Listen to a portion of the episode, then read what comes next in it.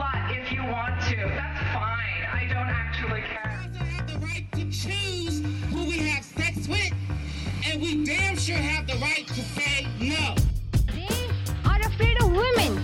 And to ask yourself, if not me, who? If not now, when? ever accept because you are a woman as a reason for doing or not doing anything. Don't silence that voice. Let's declare loud and clear this is what I want. Desire. Je crois que les femmes ils, peuvent apporter beaucoup dans notre société. Maintenant qu'elles ont le sentiment euh, qu'elles ont un, ce rôle à jouer, elles doivent pouvoir épanouir leur personnalité comme elles le souhaitent. Bonjour à toutes et à tous et bienvenue dans un nouvel épisode de Mesdames, le podcast où je dresse, dès que j'en ai le temps, le portrait d'une femme inspirante qui a changé le monde. Comment ça va par ici? Tout d'abord, je tenais à vous remercier pour l'accueil chaleureux sur mon dernier épisode sur Maud Stevens Wagner, la première tatoueuse des États-Unis. Vous l'avez sûrement remarqué, mais le ton et l'écriture étaient un peu différents des épisodes précédents. Pour cause, j'essaie de varier et de, disons, façonner ma plume. En tout cas, aujourd'hui, c'est reparti pour un tour. En vrai, j'avais pas trop trop d'idées pour cet épisode. Le truc, c'est que je marche beaucoup au crush. C'est-à-dire que je me réveille un beau matin, je vois un truc sur Insta, sur TikTok, je me dis, allez, ok, ouais, je vais parler de ça parce que c'est quand même trop bien. Mais bon, là, ça ne m'est pas arrivé, j'avais pas trop d'idées. Bref, du coup, j'ai cherché et comme dans beaucoup de situations, Reddit est venu me sauver la vie. Pour ceux et celles du fond qui ne connaîtraient pas Reddit, c'est un site web où les gens partagent des liens, des images et des discussions sur une grande variété de sujets. C'est un peu comme un énorme forum. Les utilisateurs peuvent voter pour les messages qu'ils aiment et ça fait remonter en fait la thématique euh, sur la page d'accueil et les commentaires qu'ils trouvent utiles, ce qui aide à trier les contenus euh, pertinents et intéressants des trucs nuls. Le truc à retenir de Reddit, c'est que bon, comme dans mon frigo, il y a de tout et il y a moyen de trouver des trucs un peu pourrables, faut trier avant de manger et on va dire que mon frigo, contrairement à Reddit, il est pas spécialement de droite, mais sur Reddit, on est quand même sur euh, quelques communautés un peu toxiques. Suffit de voir les sections commentaires euh, de, certains, de certaines publications ou de certains, faux, de certains sujets pour s'en rendre compte. Mais bon, il y a des sujets marrants, ça permet d'ouvrir des pistes de réflexion, il y a des gens qui on va compter sur la force de notre discernement pour venir à bout des mascus et des fachos. Voilà, vous avez le point contexte. Et donc en cherchant, je suis tombée sur une liste tellement longue de femmes ayant toutes tellement contribué à la société que je me demande quand même comment c'est possible de ne pas en avoir entendu parler plus tôt à croire qu'elles ont été bien plus invisibilisées que moi en cours de PS de 5e quand il fallait faire les équipes de sport et que j'étais jamais choisie par les capitaines parce que c'était les cool kids. Et Dieu sait si je ne pensais pas ça possible. Alors je scroll, je scroll, comme diraient les feux drôles McFly et Carlito. Du merci, ils ont fait une pause YouTube parce que j'en pouvais plus. Et là, je tombe sur un nom que je trouve très joli. Valentina Tereshkova. Bon, j'ai du mal à dire Tereshkova, ou enfin, j'arrive à le dire, mais je pense pas que ce soit la bonne prononciation. Mais on va dire que Valentina, je trouvais que ça sonnait bien. Et là, je lis quoi? Que c'est la première femme à avoir été dans l'espace avant Neil Armstrong. Alors, elle a pas mis les pieds sur la Lune, mais ça reste quand même super intrigant. Et c'est l'histoire que je vous propose de découvrir avec moi aujourd'hui. Je n'ai jamais eu euh, trop ce truc de vouloir visiter l'espace. Je trouve ça joli, je trouve ça fascinant, parfois un peu effrayant, mais comme l'océan quoi un flou, un truc immense dont il nous reste tant à apprendre, mais dont on sait pour sûr que le futur de l'humanité y est étroitement lié. Bon, avec 40 degrés à l'ombre à Montpellier en avril, c'est sûr que je servirai de terreau au jardin des plantes avant d'avoir pu dire bonjour à mon voisin alien depuis ma maison igloo sur Mars, j'ai toujours pensé que les maisons dans l'espace ressembleraient à des igloos. Mais bon, voilà. En attendant, vous l'aurez compris, aujourd'hui, on va parler d'une mesdame qui n'a littéralement pas eu les pieds sur Terre, Valentina Tereshkova.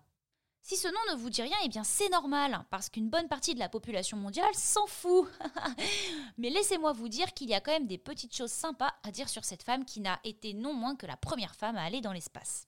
Valentina naît en 1937 dans un petit village russe du nom absolument imprononçable de Maslennikovo, à environ 270 km du nord de Moscou et situé près de Yaroslavl en Union soviétique.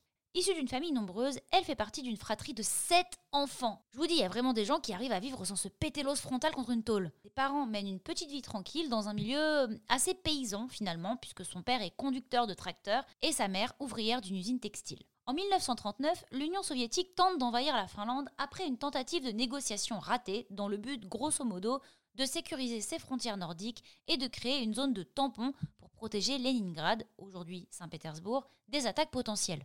On est dans un contexte de guerre, hein, je vous rappelle. On n'est pas dans un cours d'histoire ici et je pense que c'est visuellement pas hyper limpide de dire ça comme ça, mais disons qu'à l'époque, l'Union soviétique cherchait pas mal à étendre son influence en Europe du Nord et que ça aurait été bien pratique d'avoir le contrôle d'un pays comme la Finlande. Cette petite mais ô combien importante anecdote historique va bien changer la vie de notre petite famille puisque le père de Valentina est enrôlé. Et meurt quatre mois plus tard. Sa mère déménage donc avec Valentina et ses autres enfants à Yaroslavs et trouve un nouveau travail dans la filature de coton local.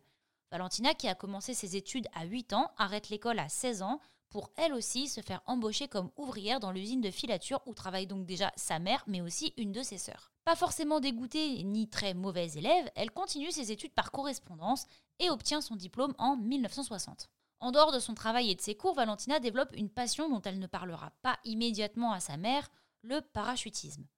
Pendant deux ans, ça restera son petit secret, et puis lorsqu'elle atteindra un niveau jugé excellent, elle effectuera son premier saut à 22 ans et finira par partager l'information avec sa famille. Elle rejoint également le Komsomol, l'organisation de la jeunesse du Parti communiste soviétique. Valentina, elle est ouvertement et fortement communiste et elle sera même nommée secrétaire de la cellule de sa ville avant ses 20 ans. On est sur un bon bon bon bon bon engagement là. Hein. En fait, derrière le parachutisme, c'est voler qu'elle aime, dont elle rêve par-dessus tout. En 1961, quand elle apprend que son compatriote Yuri Gagarin est le premier homme à avoir volé dans l'espace, là on parle plus seulement des nuages, mais genre les étoiles, tout ça, elle se demande si son rêve, à elle, ne pourrait pas finalement devenir réalité. Après tout, qu'est-ce qui pourrait la différencier de son compatriote? Et elle n'est clairement pas la seule à avoir eu cette idée parce qu'à ce moment-là, quelque chose d'assez surprenant se produit. Le lieutenant général Nikolai Kamamine reçoit plus de 400 demandes de femmes qui souhaitent à leur tour aller dans l'espace. Bon, là, J'aimerais vous dire que par un pur élan de générosité et d'envie de faire un pas vers l'égalité femmes-hommes et tout est merveilleux, les bonbons goût cola sont bons, ce qui est faux car c'est une immondice. Mais calmez-vous parce qu'on est dans les années 60 et qu'on se fout pas mal de l'égalité. Ce que le lieutenant va trouver intéressant en revanche, c'est que ce nouvel engouement lui donne l'occasion parfaite de faire quelque chose avant les Américains c'est-à-dire envoyer une femme dans l'espace. Il propose l'idée au comité central du Parti communiste de l'Union soviétique, qui va plutôt être d'accord sur le principe de bouh les Américains, on va faire mieux avant eux, et pif paf pouf, let's go, on peut démarrer l'aventure. Le problème c'est que comment sélectionner quelques femmes dans les 400 CV reçus? Et surtout comment juger le critère obligatoire pour les hommes d'être pilote pour aller dans l'espace à des femmes auxquelles cette carrière n'est même pas proposée sur Parcoursup? En cherchant bien, illumination. Et si on sensibilisait les femmes aux métiers principalement occupés par des hommes, parce qu'après tout, en vrai, elles sont aussi capables qu'eux, non? Ah, je plaisante, non, enfin vous êtes malade, non, non, ils ont remplacé le critère de devoir être pilote par euh, la pratique du parachutisme. Et là, vous le sentez venir. Donc, je récapitule. Pour faire partie de ce premier vol de femmes dans l'espace, il faut être parachutiste, ça on l'a déjà vu, avoir moins de 30 ans, faire moins d'un mètre 70 et faire moins de 70 kilos. Et en plus de cumuler tous ces critères, Valentina est un personnage de dessin animé full propagande communiste parfaite. Elle est engagée, fille d'un héros de la Deuxième Guerre mondiale mort au front. Je vous rappelle que son père euh, est mort quatre mois après avoir été enrôlé. C'est la pub parfaite. Elle est donc sélectionnée parmi les cinq dernières candidates sur les 400 initiales, avec une professeure d'anglais, une mathématicienne, une pilote d'avion et une parachutiste avancée. Une fois sélectionnée et proche de son rêve, Valentina va suivre un entraînement intensif à l'instar des cosmonautes masculins, fait de vols sans gravité, de tests d'isolation, de sauts en parachute, de cours d'ingénierie, de pilotage, un test de résistance à la colère avec une diffusion continue de touche pas à mon poste pendant 10 heures. Ok, bon, cette fois-ci c'était pas Henri Calville, mais bon, là aussi, on va dire que je l'ai rajouté pour le plaisir. Deux ans après le premier vol masculin qui l'avait tant fait rêver, Valentina décolle au sein de la Voskhod 6, une capsule minuscule dans laquelle elle est complètement seule. Elle est, à cette seconde précise, à 26 ans, la première femme dans l'espace. Elle s'apprête à ce moment-là, à cette seconde précise, dans sa toute petite capsule, dans laquelle elle ne peut même pas tenir debout, hein, à 26 ans, à être la première femme dans l'espace. C'est drôle parce que j'ai quand même exactement le même âge, moi, mais euh, je dois être la première sartoise à trouver sérénité et repos avec une verveine et un podcast sur l'histoire de la cuisine au beurre en France, conformément à ma vie de pré-quinca assumée. Après, je me console, j'ai TikTok et encore la carte jeune SNCF, hein, donc euh, bim. Le voyage de Valentina va durer 70 heures et 41 minutes. Pendant ce temps-là, elle va effectuer 48 orbites autour de la Terre, soit, attention les Science Boys, même si, no offense, je pense qu'on est beaucoup de littéraires dans le coin, c'est un calcul effectué par Google qui dépend apparemment de plein de facteurs. Mais ça représenterait 2 millions de kilomètres. C'est pas mal hein, en 70 heures. Bon, apparemment, euh, Valentina, elle avait quand même bien la gerbe pendant le trajet. Rappelez-vous que même si elle adore et qu'elle pratique le parachutisme, qu'elle a suivi une formation en mode code de la route accéléré pour devenir pilote, c'est pas son métier et tout ça c'est quand même nouveau et intimidant. Elle prendra des notes et des photos du voyage qui seront très utiles à son retour et au 19 juin, elle s'éjecte et sur elle prend des notes et des photos du voyage qui seront très utiles à son retour et au 19 juin, ça y est, elle est prête à redescendre. Elle s'éjecte et survole un lac en parachute avant d'atterrir correctement sur la terre ferme. Cette histoire est déjà assez impressionnante, même si on peut dire qu'elle a eu uniquement lieu pour démontrer la supériorité du régime soviétique aux Américains en envoyant une femme dans l'espace avant eux. Regardez, nous, on a les coronesses technologiques de le faire. Une vraie course dont on a tous et toutes entendu parler à l'école. Mais cette histoire, elle est surtout pas finie. En 2015, 30 ans après le voyage, Valentina est revenue sur son aventure spatiale à l'occasion du lancement de l'exposition consacrée à la conquête spatiale soviétique au Musée des sciences de Londres. Durant cette intervention, elle explique qu'au-delà de l'inconfort évident lié au voyage euh, dans une si petite capsule et du fait qu'elle avait notamment oublié sa brosse à dents, elle s'est rendue compte que la navette spatiale était programmée pour monter, ça pas de souci, mais pas pour redescendre. Donc pour la faire plus simple, alors qu'elle était censée revenir vers la Terre pour s'éjecter, euh, voilà, somme toute logique, hein, la navette s'éloignait un peu plus à chaque nouveau tour en orbite de la Terre, euh, ce qui rendait le fait de s'éjecter pour revenir sur Terre un petit peu compliqué. L'erreur a cependant pu être corrigée par le signalement de Valentina, mais l'histoire aurait donc pu très très mal tourner. Bon, ensuite qu'est-ce qui se passe?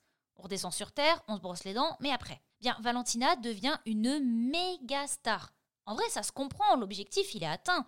Elle enchaîne les tournées à l'étranger pendant 8 ans, elle devient la pub du régime soviétique, devient membre du Conseil mondial de la paix contrôlée par l'Union soviétique, hein, qui diabolise toute la Terre sauf eux.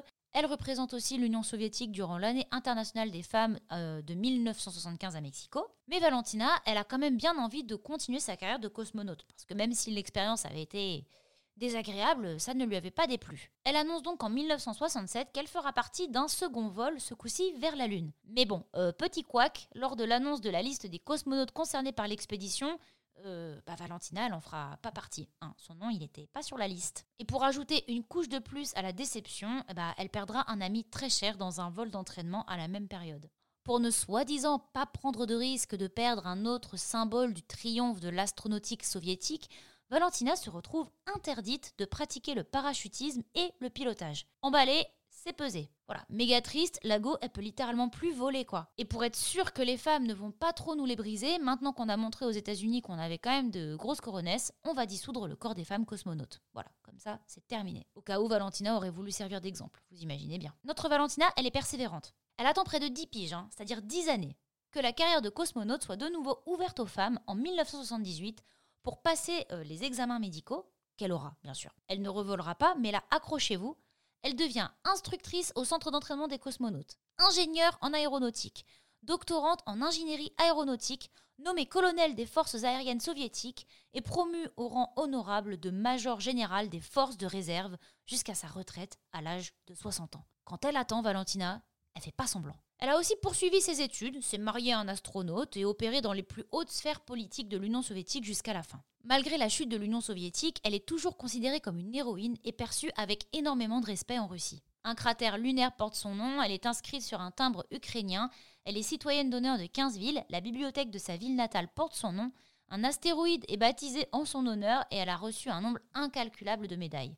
Sa carrière est giga impressionnante. Valentina Tereshkova reste à ce jour l'unique femme à avoir effectué seule un voyage spatial. Oui d'accord, elle a aussi voté en faveur de la modification d'une loi russe permettant à Poutine de rester président jusqu'en 2036, mais bon allez, conclusion. J'espère qu'il n'est pas trop malvenu de ma part de relater l'histoire d'une femme russe en étant ouvertement euh, favorable à Poutine et dans un contexte de guerre où la Russie n'est pas forcément la best élève in town, mais j'espère que vous garderez bien en tête que ce qui m'intéresse, c'est de parler de parcours de femmes inspirantes sous l'angle du fait d'être la première à avoir fait ou à avoir osé euh, faire quelque chose. En vrai, je suis pas là pour vous parler politique ni histoire parce que bah déjà je m'y connais pas et je pense que beaucoup de contenu sur internet pourrait vous éclairer bien plus que moi et ma vieille lanterne de personnes ayant un avis surtout en deux secondes. Bon, J'aimerais conclure, comme dans chaque portrait, sur le pourquoi j'ai décidé de vous parler de Valentina et qu'est-ce que ça m'a apporté finalement de vous parler de son histoire. Au début, quand j'ai voulu écrire sur elle, j'ai pas trouvé masse de ressources. Les articles sont courts, sa page Wikipédia est classique et pas très longue non plus, Et tous les contenus relatent globalement l'histoire de la première femme à avoir voyagé seule dans l'espace, ce qui est vrai, mais on n'y trouve pas ce côté attendez, hein, quoi, comment, comment ça se fait que j'ai pas entendu son nom avant, m'a frappé directement à la lecture. Elle n'a pas fait de découvertes scientifiques incroyables malgré son très solide background académique, elle n'est pas la figure emblématique de quelque chose. Quand j'ai commencé à écrire sur le sujet, en fait, j'avais peur d'avoir pas assez d'informations sur elle pour écrire un épisode complet. Mais la vérité, c'est que j'ai quand même voulu le faire parce que ce que j'ai lu m'a épaté. Parce que quand je fais quelque chose, je me demande souvent, mais purée, c'est qui la première à avoir eu le culot de faire ce truc que je fais mais tous les jours? Pour vous donner un titre d'exemple, dans le cadre de mon travail, j'ai eu l'occasion de monter l'interview d'une développeuse de 53 ans qui discutait avec un développeur de son équipe de 29 ans.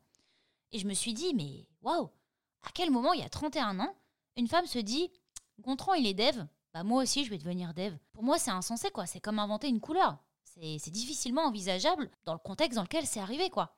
Rien n'encourageait les femmes à faire ce genre de métier. Rien. Alors quand j'ai lu le parcours de Valentina, j'ai ressenti exactement la même chose. Mais à quel moment on se dit fuck it, je veux devenir la première femme à aller dans l'espace et à tout faire pour y arriver, alors qu'on n'est pas du tout dans cette branche à la base, puisque la dite branche, elle est de toute façon pas ouverte aux femmes. Et c'est ce questionnement, cette fascination pour le concept de pionnière qui m'a poussé à écrire cet épisode. Alors, à défaut de voir mes galettes de légumes bio passer de 2 euros à 2,9 euros chez Lidl, j'espère avoir pu vous montrer qu'il y a toujours un premier dans tous les domaines et que parfois, souvent, ce premier était une première. Et mon petit doigt me dit qu'il y en a bien plus que ce que l'on croit.